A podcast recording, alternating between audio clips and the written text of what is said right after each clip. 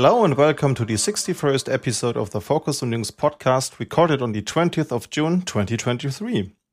This episode is a special for the SUSECon 2023 conference that was taking place in Munich in June. We've had an amazing time as we already reported in our previous episode, but you'll hear the highlight in this episode. We've had the chance talking to Don Vosburg and Miguel Perez Colino on SUSE Manager and the Uyuni project. It was a great conversation, even though we've had to flee from thunderstorm, so sorry for the cut you'll hear in a couple of minutes.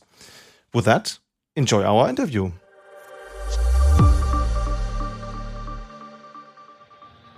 Welcome back to the Focus on Linux podcast, where we talk at the end of the first day of SUSECon 23. And I'm thrilled to have two amazing guests in our show today. One of them being Don Vosburg. Hi, Don. Howdy, how are you? Fine, what about you? Oh, I'm great. I love SUSECon. Uh, That's great. and we have, I hope I pronounce it correctly, Miguel Perez Colino. Is that correct? Yes, close enough. Very good. it's not easy. I know. I know. I know. Yes. Yeah. No, but it's good. Great. Yes. Great to have you here on the show. Oh, thank you. So, Dankeschön. Good to be here. Bitteschön.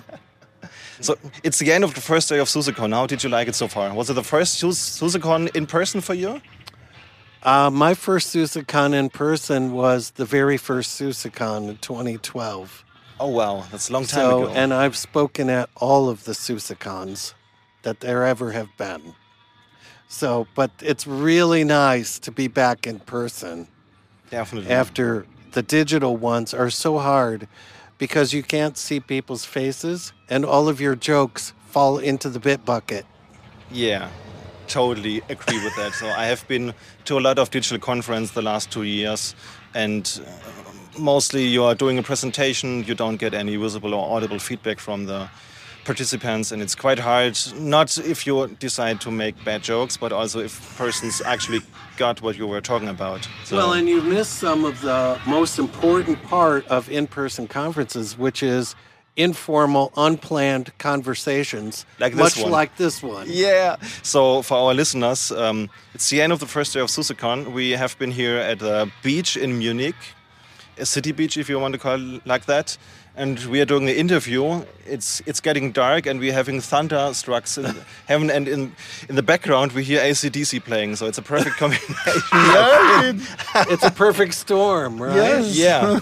literally. And we had a great ACDC cover this day in the keynote. Oh, yeah. Back in back, in green. green. Back in green. That was fun. That was hilarious. So, Miguel, what about you? Is it the first SUSECon for you? It's completely my first SUSECon. Yeah, and I'm pumped up. I'm I'm freaking out. It's, it's been so nice, so great. I've met so many people, and uh, I, I can. I, it's hard to remember so many names, but it was been it's been a blast for me. Yeah.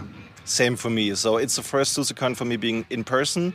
I've attended two years ago and three years ago at SUSECon Digital, where I also had a talk session.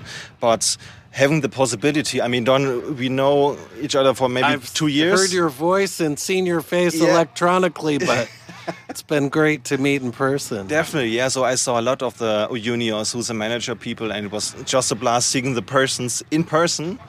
And Yeah, it's a total it's like- benefit. You don't really look like that, do you? Yeah. you look completely different from the webcam. So old. Yeah, that also happens quite often. Okay, so maybe let's start with a short introduction. So, uh, Miguel, tell us a little bit about what is your, your job at SUSE and how did you become part of the SUSE manager team as we were going to talk about SUSE manager. Okay, I'll try to summarize. Yeah.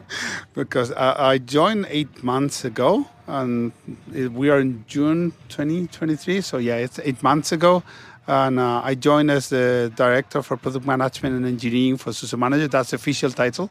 Okay, the unofficial one it would be like I don't know, entertainer for the team. Entertainer is great. I like that one.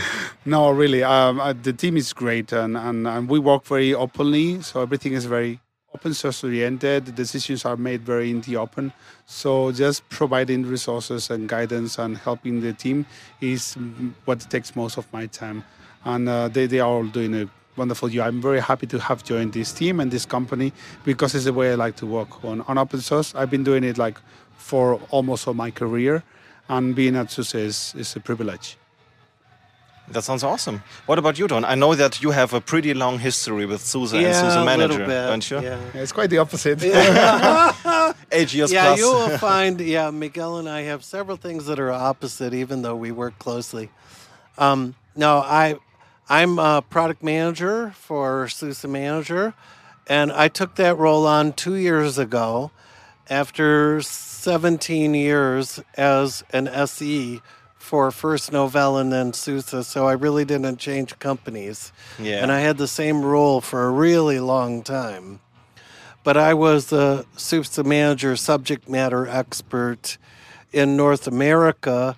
And so when the position came open for product manager, I put my name in the hat. And uh, I'm lucky that they picked me because this is a great team to be part of.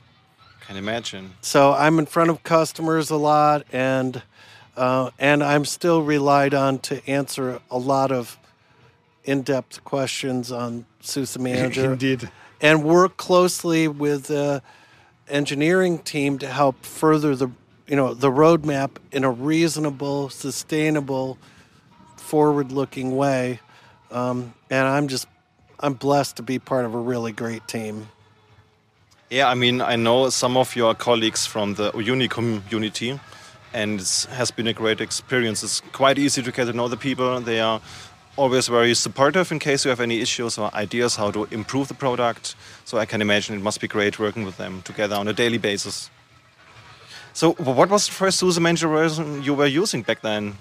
Uh, well, I was started working with the SUSE Manager team before there was one. Yeah. We hadn't actually had a release yet. And everybody that was working on it was not a native English speaker.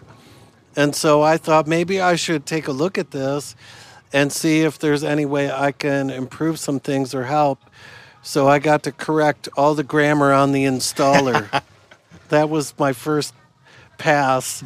But yeah, that was before SUSE Manager 1.2, which was the first release. Um, so then, and we didn't, there were several years when we had a gap between Spacewalk and Uyuni, when we really didn't have a viable uh, continuation of our open source upstream. And so I got to help be in on the ground floor of Uyuni also, which was really fun. I remember starting with Spacewalk back then in 2009 or 2010. Oh, wow, yeah. It was one dot something. Yep. And then those were pretty wild times, but uh, that was the first system management tool I used for Linux, and I really liked it and use it until these days. So You still use Spacewalk? no, no, even no, though but the product is Uyuni, yeah. So the No, Uyuni. the successor of of You Spacewalk. switched over. Yeah, Good definitely. for you. Yeah, it was a pleasure. Okay, so maybe we mentioned Uyuni several times in our show. So in the end of the month when we're doing a news episode, I usually report about what's going on in the Uyuni project. But maybe you just want to summarize for people that never heard about SUSE Manager or Uyuni. How would you describe it? What is it and how can it help you with system management? He's he's looking at me, but but I want to hear what Miguel has to say. Right? Okay, so uh, um, uh, Uyuni and SUSE Manager, I mean, they, they share the same soul, you know. So the things that they're focused on on sysadmins, you know, and of course all the iterations afterwards, like uh, SREs, platform engineers. I mean, whoever is taking care of the infrastructure, especially at the operating system layer. So what Uyuni does is uh, first it helps you deploy, second it helps you maintain and patch so everything is secure, everything is well maintained, and then it helps you automate so the daily tasks are uh, the minimum set and you can uh, focus on improving things instead of on just maintaining them. That is the, the goal of, of Uyuni and SUSE Manager from my point of view. Now maybe Don That sounds wants great. to Maybe Don has something to add add. something or correct something. No, no, I I just will add to it a little bit. So I think it's a it's a tool to be used for systems management for Linux systems, and we don't. We always have several principles that we've kept true to over the years in the product, and one of those is being cross distribution, where we support more than just our own Linux, but other people's Linuxes too. and to pr- try to provide consistency of delivery of that content, th- both through staging, so you validate it across your uh, varying environments within your uh, distribution, and in patch management has been the primary focus, but we do a lot with deployment and redeployment and upgrades. So it's a good, it's a good operating system. They're good management tool. Welcome back. So we had to do a little accidental break because uh, rain stopped us from talking about Uyuni and SUSE Manager. And I think before the breakdown, you were adding some additions to Miguel's ex explanation of what is Uyuni or SUSE Manager. Right, right. So one of the things that people forget sometimes is that SUSE Manager can help you do deployments and redeployments. So one of the things that we get customer questions about the most is upgrading in place from one major version to the next. Yes. And actually, SUSE Manager can automate that with AutoYast and the Cobbler integration tools that are there as part of the provisioning. So there's a lot of corners, and people use it however they need to to supplement other tools and other things that they have knowledge about. I have seen Don's demo of doing that. It's pretty amazing. You see slash 12 or slash 11, and then he prepares how to adjust. And because when you upgrade, you need to have the system without anything touching any file, any uh, daemon running anywhere. So it reboots, it runs into the installer AutoYaST, and he has prepared some AutoYaST profile for it, and then it reinstalls, well, it upgrades the system, reboots again, and then it reboots right in the next version.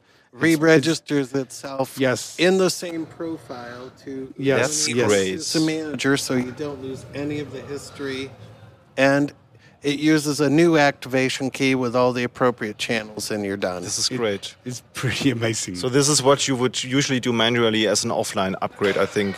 one at Yeah. a time. Yeah, yeah, and that's. But the beauty is now, if I hone this right, I can schedule as many as I want to with That's a complete great. audit trail, right? It's also great.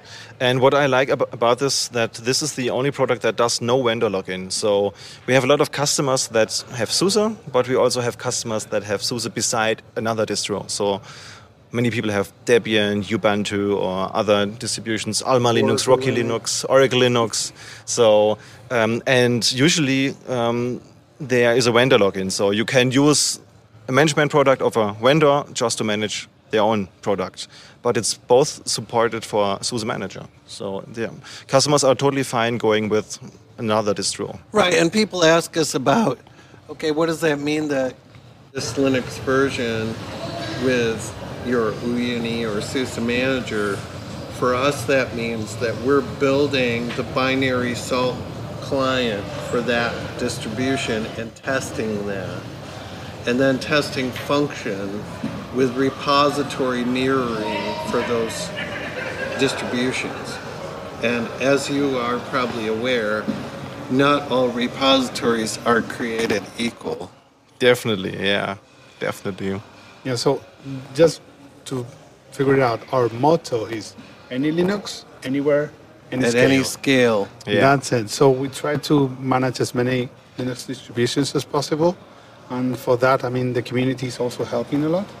And uh, then uh, anywhere is like cloud uh, devices, uh, distributed IoT, for example, edge, um, huge servers, managing huge uh, SAP HANA databases, whatever. And then at any scale, is because I mean we have customers, and, and Don has talked to me about this quite a lot, that have 90,000 devices in production. That's crazy. And, and then I think that the Salt team did uh, some kind of uh, scalability testing and they managed to get to 1 million devices. But I mean, that's, That's using what are known as evil minions. Exactly. Evil minions is a, a euphemism for a client that's not a real client. It's just meant there to push the limits of the Okay. Uyuni slash SUSE manager server. They just want to try what's possible. When they where want the to see how what breaks down when Okay. when all of a sudden 80,000 of them boot and they're all trying to authenticate to the Salt Master, right? Okay, I've never Kaboom. seen set up like, like this before, to be honest. Yeah. Yeah, it's a little intimidating, hmm. I, will, I will say. But functionally, you know, behavior should be relatively identical, you know, and our engineering team been very responsive to help make adaptation even if customers are running older versions to help them get past the, the bubbles of, of challenging situations that we can't replicate. Some, some of that we can't replicate directly. Yeah. But, you know, the effort is there to make it work. And even though at one point I was told actually by an engineer who shall remain nameless that we would never support Ubuntu. And why would you even think we'd want to waste our time doing that? Here we are with, and we have it. oh, yeah, every LTSS, and we test right after it comes out, and we're we're importing Debian apt repos and uh, managing it well. And it's working fine. So I also have a lot of customers that have Ubuntu for web servers or smaller applications, and it's just easy. So I, they just register it like a SUSE system. They have all the patches and the um, packages they can roll out, and it's working pretty good. including uh, parsing the security mail list and Yeah, putting attaching that back in, which we couldn't do before with the first iteration that we did with Ubuntu stuff. But now we're we're you can see security patches in Ubuntu, so additional metadata gets added back into the server for that. This is awesome because I know back then when Spacewalk was a thing, there was this tool called DEFS. It was Debian Errata for Spacewalk. Oh yes. Did you ever heard about it? Oh It's- yes. That was uh, from I've talked with that guy before. Steve Steve Meier. It's Yeah, a Steve guy from Meier. Frankfurt. Shout because he was also did the CEFS for one CentOS. for CentOS. Yeah, yeah. And I, I've been using this for years because starting with CentOS 8, they managed to get the patch information as metadata into the repository. So previously, he did a Perl script that scratched or scraped the um, Red Hat security bulletins, correlated it to the appropriate CentOS packages, and got it into the database from Spacewalk where all the, those patch informations were totally crazy, but it worked like a charm, and he did an awesome job. So. yeah, I actually took his original script and wrote wrappers around it to import that stuff back because you had to you had to sync the channel first so the the data was out there and then it went back and did that scrape and it tried to detect if the packages were present or not and then built out the metadata. And you could actually make publishing of it a separate step which I'm I was like okay no. No I've gone through too many I've gone too far down this road to not publish it. Especially since it's CentOS right? So there's no guarantees. That's one of the things that's a challenge when you're managing open source distributions is people are saying well you support ubuntu so now if i have an ubuntu problem i can call you i said no if you have an uyuni problem or a SUSE manager problem you can call me you call ubuntu for ubuntu problems Yeah. don't, don't call us we, we do f- supply the binary and we have some knowledge of repositories but but we don't we don't have um, an army of Ubuntu support people on staff. That's just that's not how it works. Do you know how many people are working on the SUSE Manager and Uyuni uh, project? You're the boss of all of them. Whoa. be I mean, I know that the team, including me, uh, from SUSE is 42 people. But outside of the team, I mean, there's quite some contributors in the community that are bringing like a lot of very interesting, very important things. So it's a, a lot more than that. But just, I mean, from SUSE, that is managing SUSE Manager, that is working on the junior community, we are 42.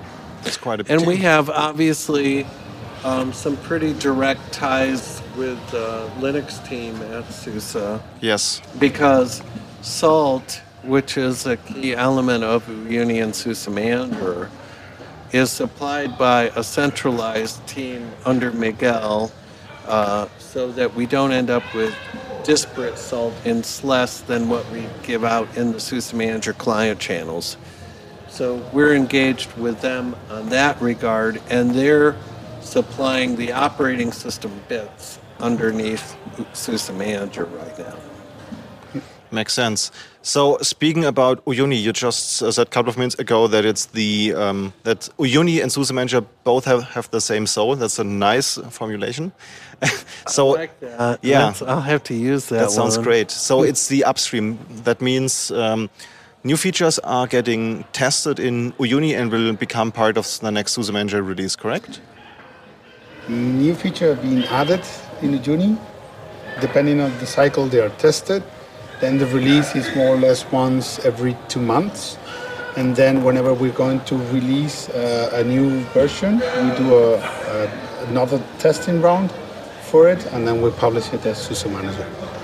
Okay. And and truthfully, we've made it's not a direct correlation between Uyuni release and the SUSE Manager version, in part because it's a developmental tool.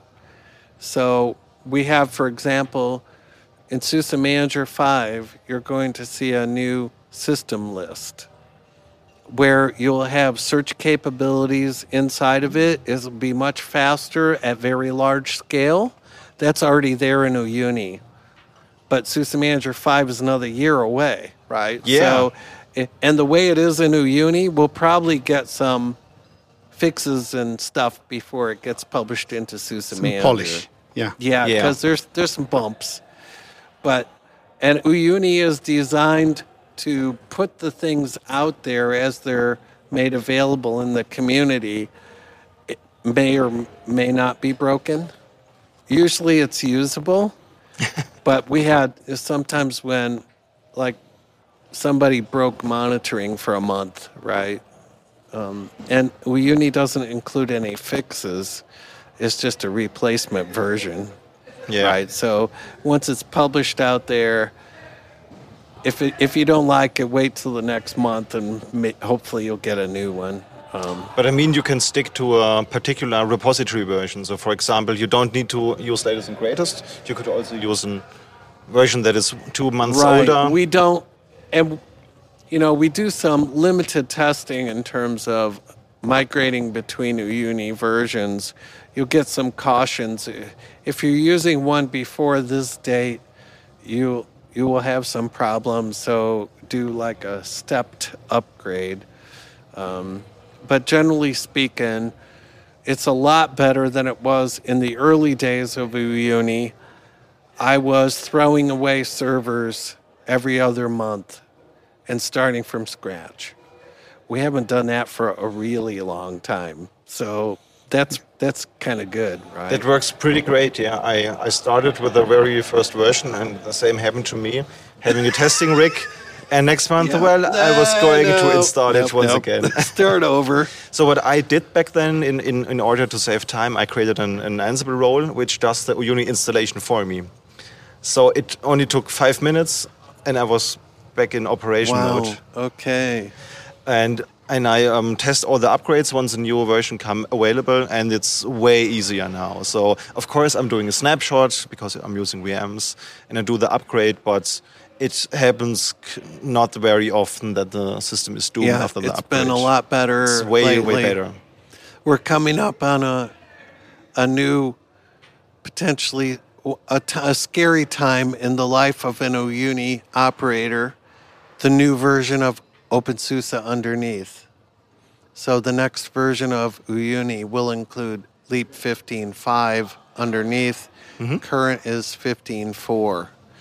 So those are always a little bumpy because you get a change of PostgreSQL version, you get yes. a change of Tomcat, you get a little a- Apache bump. You know, all those elements that are in SUSE Manager are. Uh, jumped up to the next version and maybe or maybe not it works right well yeah but th- this time we, we followed a, a, bit of a different approach okay because we are planning for 4.4 and we check what, what, what were the new features for 4.4 and we have this discussion: how many of these features can we backport to Photo 3?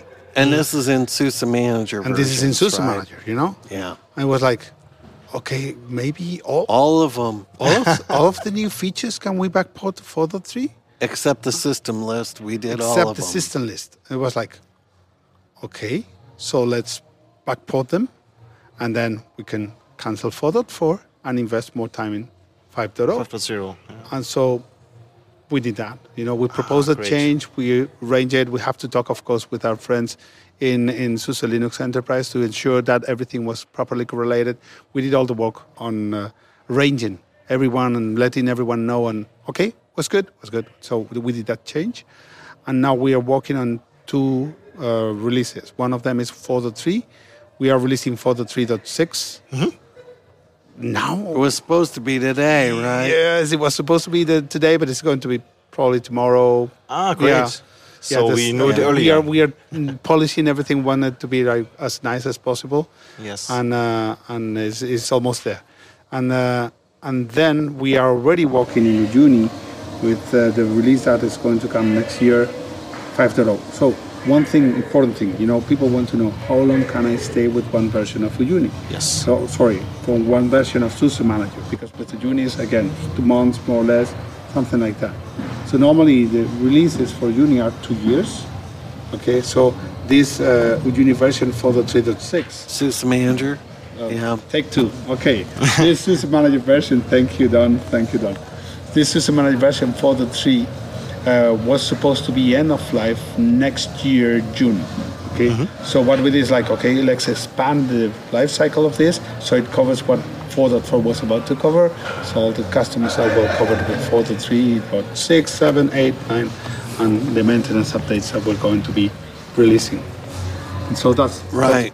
So Uyuni's getting a bump to the new Leap, but SUSE Manager's going to stay on the Yes. same version of SLES. Yes. So you'll have SUSE Manager 436 is still going to be based on 15 SP4, SLES 15 SP4. Mm-hmm. So, like Miguel said, we had to talk with our friends on the Linux side because in SLES, they usually include in the universal installer a way for you to set up SUSE Manager.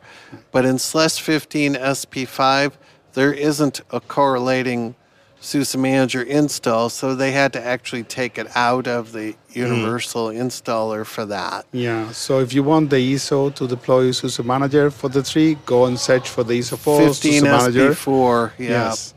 So if you search for SUSE Manager, you get 15 SP4. Yep. And you can install it with it, no problem.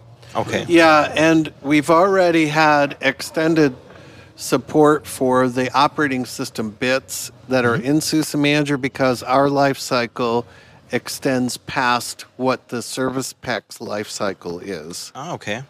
So we've had an agreement from the beginning of when we started shipping it this way with the SLES people that our customers don't need a separate subscription for long-term service pack supports for those operating system bits. It just shows up in the SUSE Manager channels. Ah, okay. So the lifetime of long-term service pack support still extends past where the end of SUSE Manager 4.3 will be. So we'll still be in getting all of those current security updates for SLES 15 SP4 in that Great. SUSE Manager delivery, and we we're encouraging people to migrate from older versions like 4.1 or 4.2 to 4.3 because it's going to take you all the way to the end. Yes. But it is the end of traditional client support. So if you go back to your version of Spacewalk, Yeah. and that client connection tool set with RHN underscore check being the primary boy. command that you used to have to run back in the day. Blast from the past. Yes, Yeah. all that is finally going to um, be a distant memory that we all grouse about, right? I mean, So- it, it has been a long time, and it really needs to go at some time. I, I haven't seen a customer with traditional clients for three years or so. yeah. I mean, it's a I part. haven't seen him for a week. oh, really? So you have uh, persons Yes, that use SLES 11. Still? Oh yes. Yes. Um, I mean, it's end of life since four years. 2019. Yeah, Yes. so shouldn't they have migrated to something newer? one, one would hope this, but the real world and hopes do not always align. Yeah.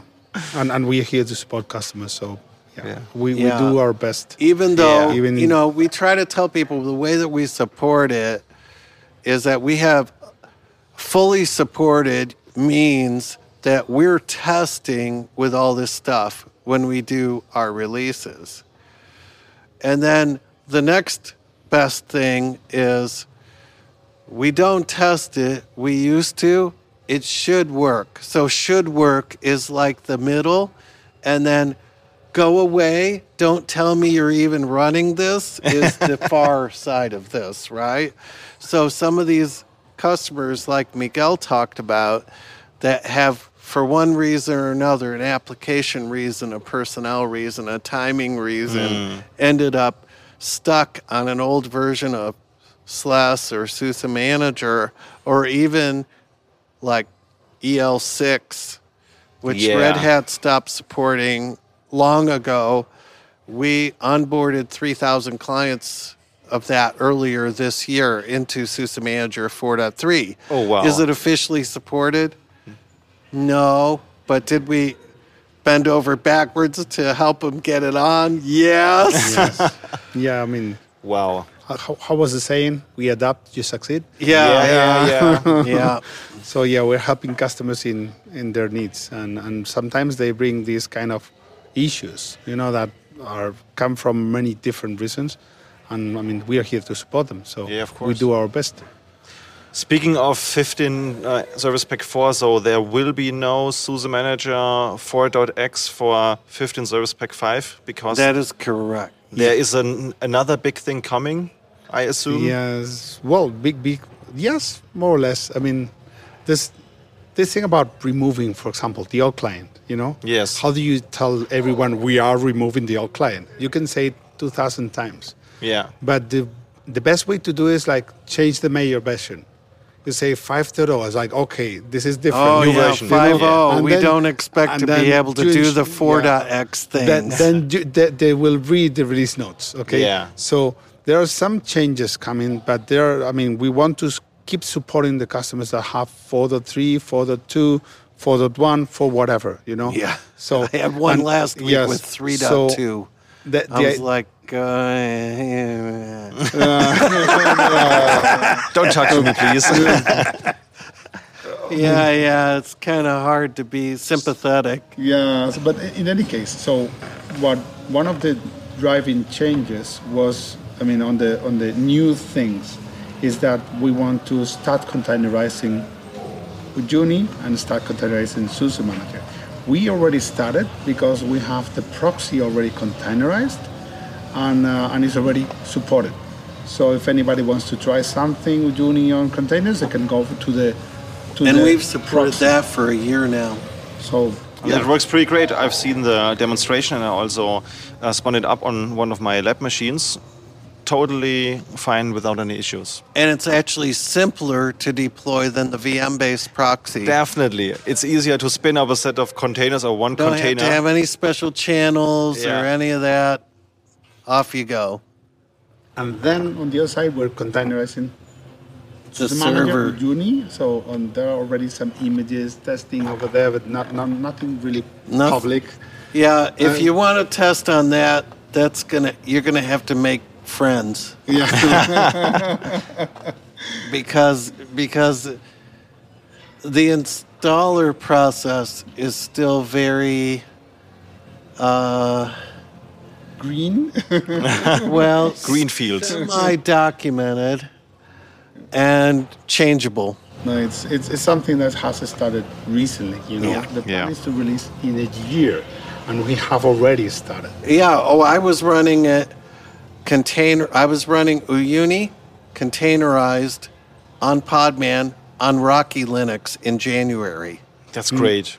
Hmm. And it's a single con- container image. So it's one image that contains everything that's part of Uyuni. So It's a, Java. it's a really big system container. I think it's 2.1 gig right now. Yeah, I can imagine. So that is big for a container. Indeed, but Yeah. I mean, right now it's there. We're working on making more modular, and I mean, this is like you have this beautiful old house that has great foundations, that it has very nice walls, nice roof, and everything.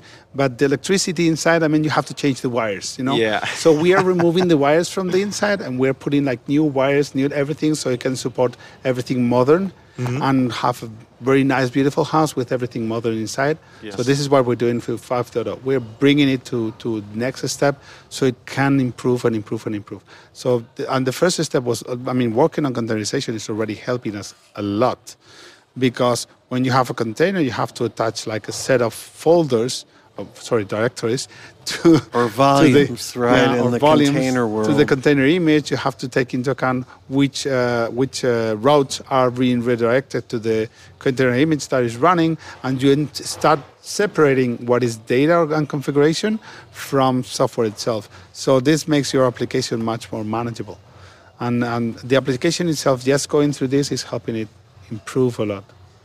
So I I think we are in a much better situation right now towards the future, towards being able to, to add new features or maintain better what we have than before. The thing is that to help everyone who is right now managing SUSE Manager, what we're going to do is that in the next release, the plan, and this is a plan, of course, uh, warning, warning, warning, this is roadmap information, so it could change at any time. So uh, it's going to be running using Podman on top of SLES with systemd. So it's going to be a systemd unit that starts a, a Podman image and then attaches a, um, a set of, of uh, directories and opens some ports. Okay, and mostly that would be it. There will be two new tools. One of them will be called Uyuni ADM. That's the plan. Okay. Okay. To be able to deploy and manage and backup and restore, so you can bring everything from 4.3 to 5.0. And then another one called Uyuni CTL, following the example from Kubernetes, to be able to connect to the API and do other tasks, uh, like, for example, getting into the container to be able to use the tools in the container, like you used to use before when SSH in the in the machine. That would be more or less the update. Am I missing anything important then? Yeah, whenever you containerize something, obviously there's a whole lot of questions that you have to answer. So, how is it going to perform?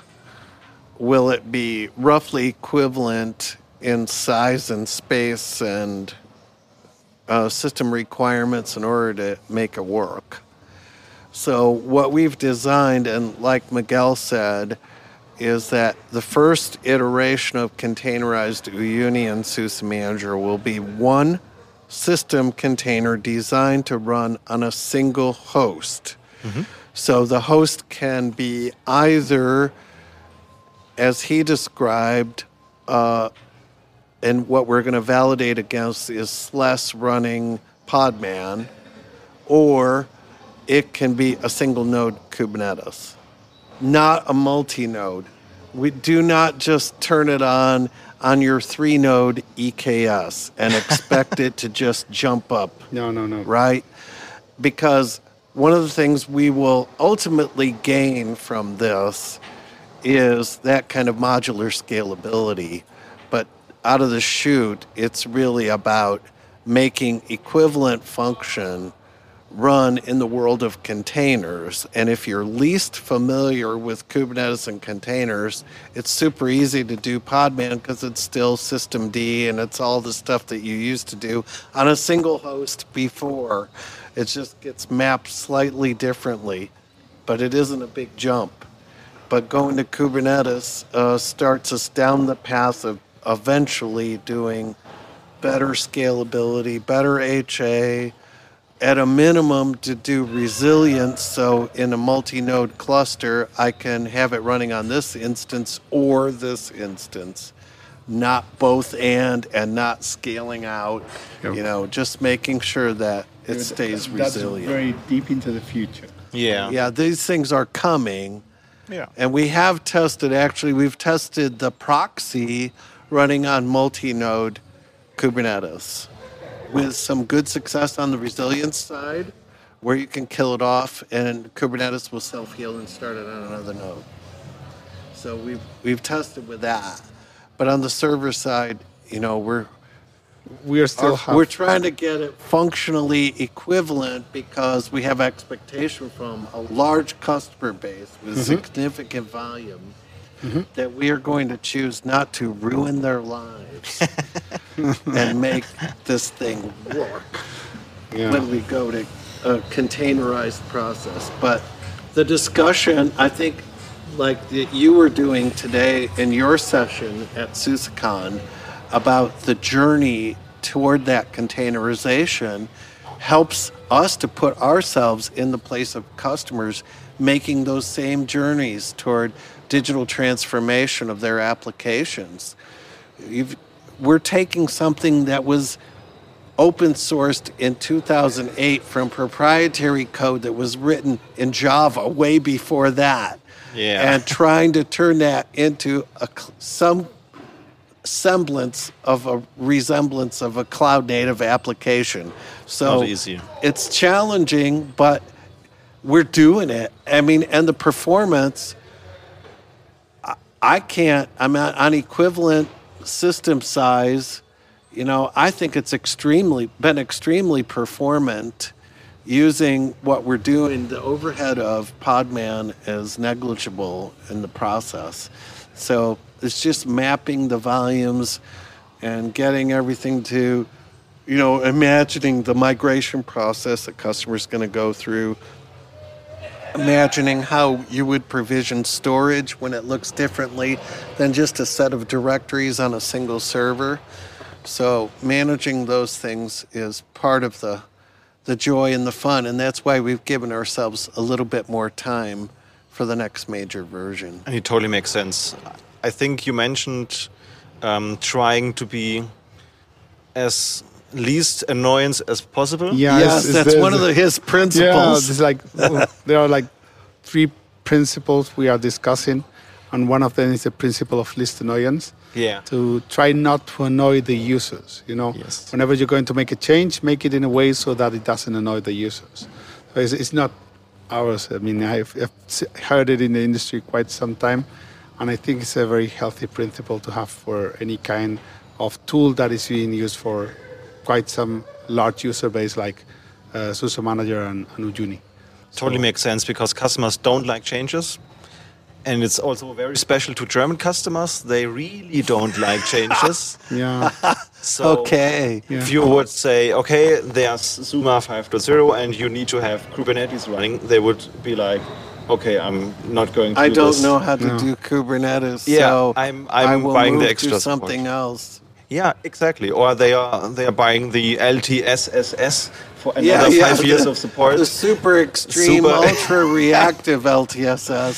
So that's a good idea to to start with a little change. I mean, it's still a Yeah. very big change to be honest, but uh, in multiple iterations. yeah. I think it's going to be even more important to remove the old client.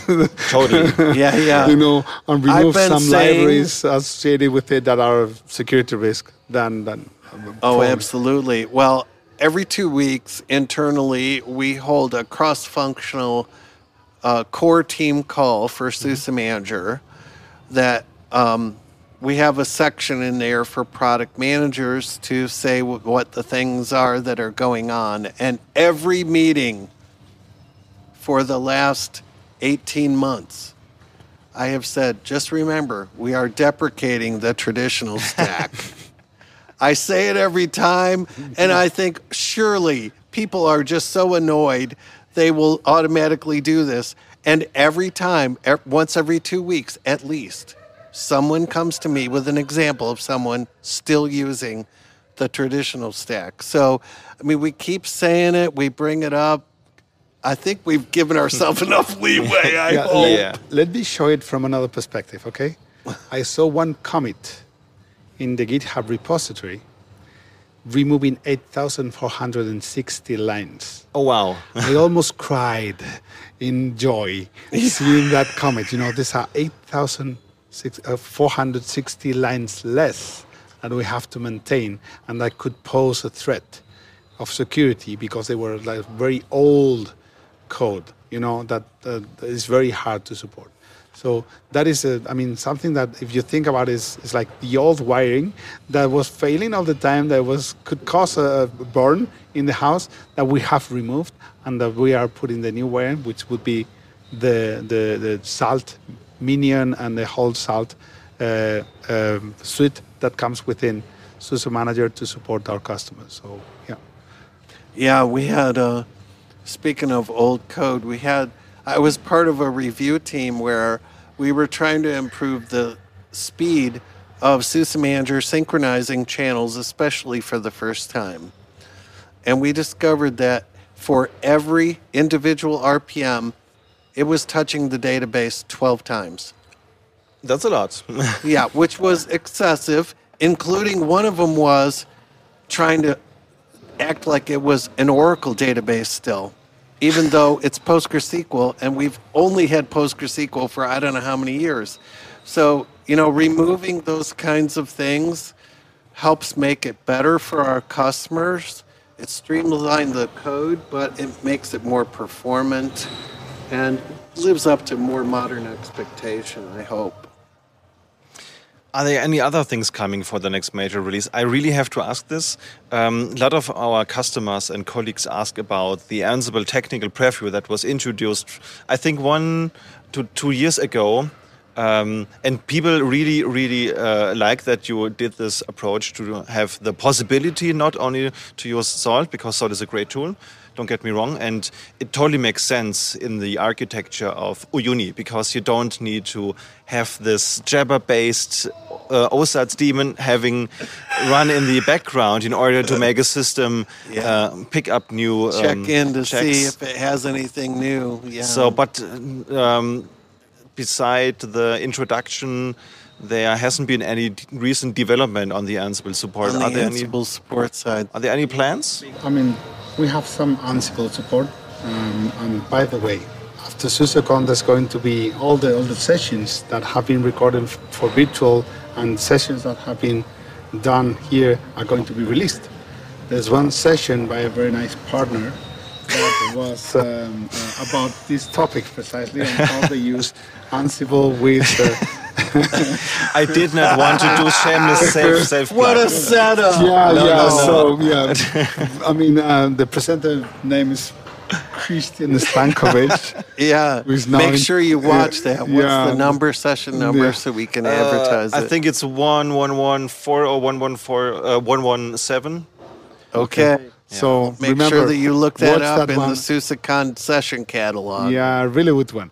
Um, and then, okay, so we have now some support, okay, and we are working in improving that support, and uh, that means, of course, using playbooks from within SUSE Manager. So right now we have like two automation tools. You have Salt, and you have Ansible.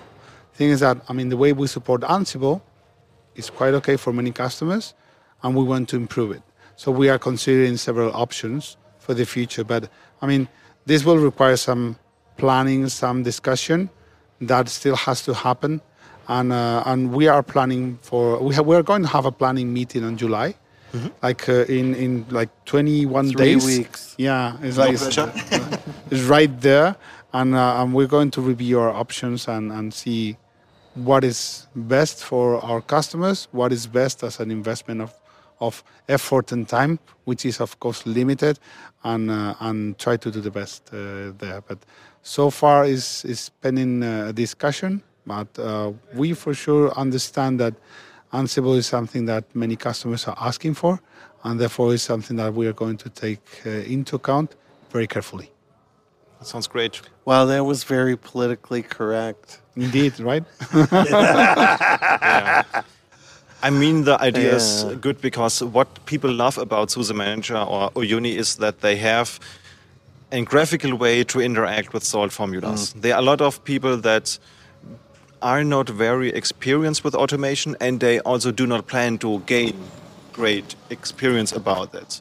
And the possibility you gave to users to simply use the web interface to drag and drop some formulas to systems in order to become a SUSE manager monitoring system. And it takes less than 10 minutes. to I have was full work say a couple Stack. minutes later, you got it. That's just awesome. And every time I show this to customers or, or colleagues, they are like, this is awesome. I want to have it, but for Ansible. And I'm like, But "Ah, now okay." for Ansible. so Oh, having a feature like this for Ansible would be something a lot of people uh, would love to, to use, I think. So I'm really thrilled to see what, what comes next. Um, the, I mean, think about it this way. Um, approaching Ansible from a tactical perspective is only going to take you a lot of effort and chasing and chasing. Of course. And you have to think about it from a more strategic perspective. And for that, you need to think a lot, discuss a lot, review a lot, and do, do the homework. Okay? And we have started doing that homework. That sounds great. Yeah, because um, I mean, we made a decision at SUSE when we chose Salt to be. We chose Salt specifically to solve a number of problems, including the client communication problem, which it's solved very elegantly with the built-in M- Yeah, for sure. yeah, the zero MQ message bus solves a lot of problems, right? It's awesome, yeah. Um, but we don't we didn't own salt and we didn't own salt enterprise or any of the other layer things for it. So from a, from an actual uh, creating an automation platform per se we chose uh, at that time not to have an entry in that play because i think some of it was hedging the bets on where the community is going to end up riding and what it's going to look like in three years or five years, and we don't know. Well, if, if you look at that now, what you see with Ansible is a giant, whole huge industry around published playbooks at varying levels of supportability that there's no salt equivalent of that kind of content proliferation. So we have to take that very sig- significantly seriously because we have customers that are making use of templated playbooks for automating their environment that we can't have equivalent offering for. So how do we enable our customers to be able to use those without annoying them Yeah. Indeed, yeah, indeed. yeah, exactly. Uh, so there are some things in SUSE Manager, and we've had some customers this week that have had some suggestions for us that we can do with, for example, an Ansible inventory, where it can be enumerated instead of just taken as a whole. So then you could pick subsystems within that inventory to to effect a playbook. Mm-hmm. That's a simple change that would be significantly helpful for customers. So stuff like that is, is more tactical and at the same time we're reviewing real long-term strategic options for us in that space. That sounds great. So I'm thrilled to see what comes for the next version. Then. We'll have to meet in some months. Yeah, yeah, yeah, you'll find out. And hopefully, we've promised that in December we'll have some uh, previewable uh, SUSE Manager 5 that version that you can run in your containers. Yes. And if you are if you are unafraid and boldly love us so much And like that you're willing to to read uh, GitHub uh, README.md files that are incomplete and try it on your own, you know, with some hand holding and friendship, uh, we would love to have you. Yeah, it's, it's, going to be exciting right now to join the Uyuni community and see all of this, you know, from many perspectives. From the perspective of someone who wants to modernize their code, from the perspective of someone who's managing systems, from the perspective of someone who wants to get started with uh, something new with uh, in, in open source, you know. I'm thinking like a student, you know, you deploy this and then you get you start hacking on the UyuniCTL and you start adding functions there on how to get the CVS list. Something like that would be a good way to, to practice your programming skills, you know. And again, if you want to give it a go, having a, a container, I mean, you can install your Rancher desktop and try it there. Or you could, if you have Linux, you can have, just simply get Podman, get the image, and run it. So there are so many things that you could try now with what we are building that are interesting, new, but still, I mean, are easy to use for someone who is used to manage uh, SUSE Manager for the tree. That uh, I think is, is going to be very exciting. Speaking of community, this is the last thing I would like to point out. Um, they have always been very supportive and thankful for new ideas. So uh, I know a lot of people that created issues with ideas, and they have been well discussed in the community. So let's say um, somebody of our listeners want to have a look at the community or maybe participate, how could they start? What what would be the best way? Okay, so just uh, I have a bit of a tiny anecdote on my first week at SUSE. Oh yeah. It was like I I, I want to try Uyuni, okay, and I, I did something not very common, which is I installed OpenSUSE Leap and then I changed Wicked, the, the network, the thing, the, the service that manages the, the network, for network manager. and I found a race condition. Oh, really? Yes, yeah. I found a rest condition. And it was like, okay, so uh, Tomcat was not starting properly. Right. And so on and so on. So it's like, okay. So it was very easy to solve. So what did I do? First, as I didn't know how to solve it, I opened an issue. You know, when you start the network manager with this, this, and that, and that, okay, I opened the issue. Then I realized that it was as simple as adding to the systemd file the dependency with the network. Okay. So you add the dependency, that's it. Okay, so I created the file, I created a pull request. And then I said, folks, I've written a pull request. and they were like, pull request? Who? You? Me? Me? Yes. A yes. director so, guy. so, I mean, I, I cannot help it. I have to roll up my sleeves and get my hands dirty from time to time. Yes. I cannot live without that. So it was really fun. It was pretty easy, really straightforward. It was reviewed, and then it was accepted. It was thrown out, and was, you were told yes, that go yes, away, yes. use Wicked. Yeah, not supported. Won't won't fix. won't fix. No, in this case, it was like uh, I mean, was one single change in yeah. one single line of one single file was that my huge contribution. but it's valuable. I think yes, every absolutely. contribution is uh, valuable. Yes. It doesn't matter whether it's a typo you fixed or yeah. a very, very nasty missing semicolon in a very long file. Yeah. so uh, again, this is uh, it's really easy. You go github.com slash project to uni. You get in there. You can open issues. You can. Uh, I mean, I, I've been a whole open source supporter all my life, and I think everyone in the team is more or less uh, of this kind of thinking. And uh, and the thing is that I mean, community goes first, and Uyuni is the place to go to find things, to learn things, to try things, and to improve things. You know, you have something, you have your own niche, just scratch it. That's the thing about open source, and we follow that ethos very closely. So um, we're going to keep doing it for as long as as, as we can.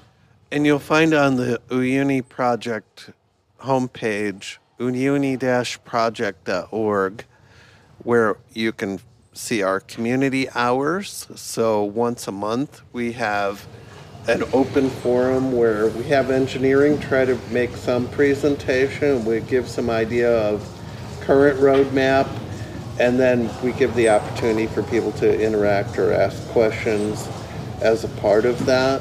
So if you want to join us there, that's a great place to start. One other thing, whenever we have an open position, if you have contributed to Uyuni, you have a lot of points. Yes. Okay. Yeah, so, just yes, keep that in mind. That, I mean, we want people who contribute to open source that are, believe in open source, and we want people who know the code base. So if you contributed to Uyuni, it's like okay, you have two you're, very important things to join. A couple of ways. No, yeah. no, I mean it's not that you're, you're in. Not, you know. we we follow the process, the whole hiring process, from starting to end to be as fair as possible. But those are one of those, those things are very well recognized from within the team, very well valued.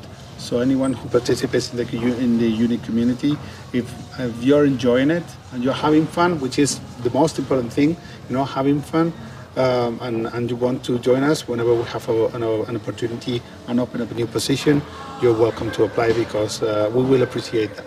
Yeah. Yes. Yeah, and we uh, we Uyuni's community is not like thousands of people, right? So it's not even hundreds of people, it's tens of people.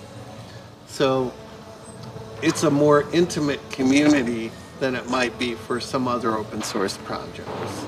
It's not Kubernetes or the Linux kernel. It's like a small family. yeah, it's more, yeah, it's more welcoming. It's, it's easier to Exactly, yeah. yeah.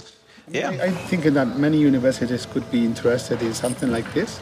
Like, hey, I want to get my my students started on writing code on Python or Go or Java. You know, so these kind of things. I mean, we have uh, this kind. Of, as a matter of fact, we are now doing Google Summer of Code projects, and people who are students that want to make some money during this summer, they could apply for this Google Summer of Code projects, and uh, the engineers in the team are going to mentor them, help them, help prepare everything, and then be able to reach the goal that was uh, uh, proposed during the Google Summer of Code. So yeah, we are very, very community oriented. That's great. We will put all those links in the show notes. There's also the GitHub chat where you can, once you have any issues, simply write a message and people will answer you. And you have also the chance to talk to the developers. So if you have any idea how to improve the product, you can not only create an issue, you can also chat with the person in case you have any questions you want to get answered before writing a proper uh, pre-filled issue. Indeed.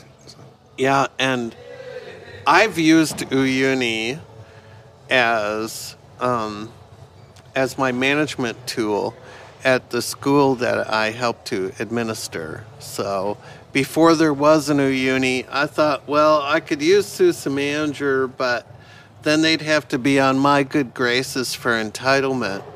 If I use once Uyuni was available, I'm like, okay, I'm all over this one because these guys are everything they use is an open source distribution. They have some Ubuntu and some OpenSUSE.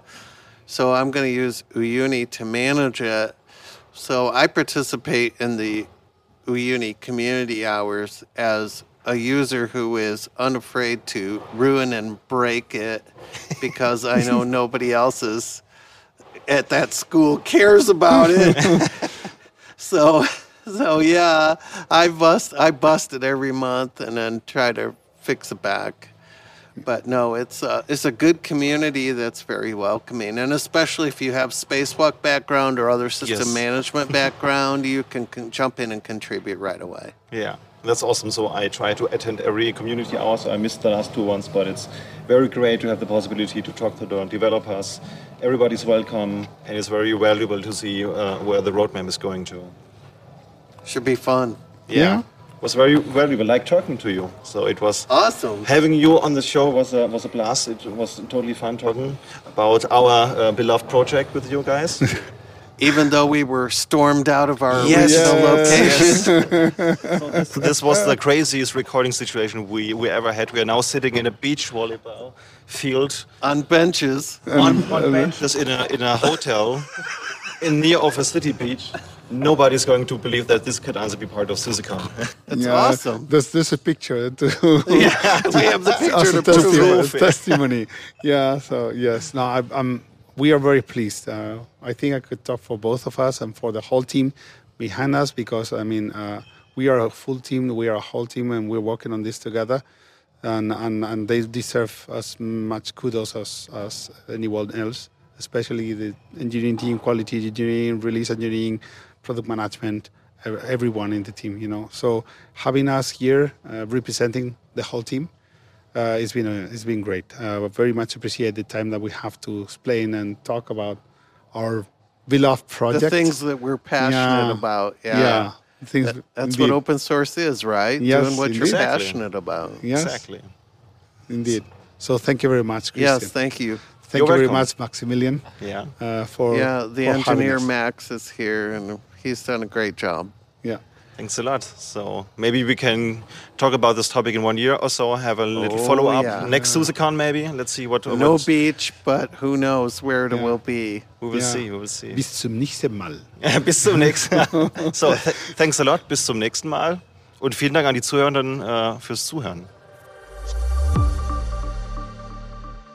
feedback is always very important to us. So, in case you have any ideas, wishes, or tooltips you want to see covered on the show, simply drop a mail to podcast at sva.de. Of course, you can also comment via Podigee.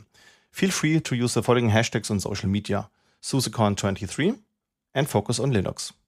And of course, we also love seeing reviews using the podcatcher of your choice. Again, thanks for listening and see you next time.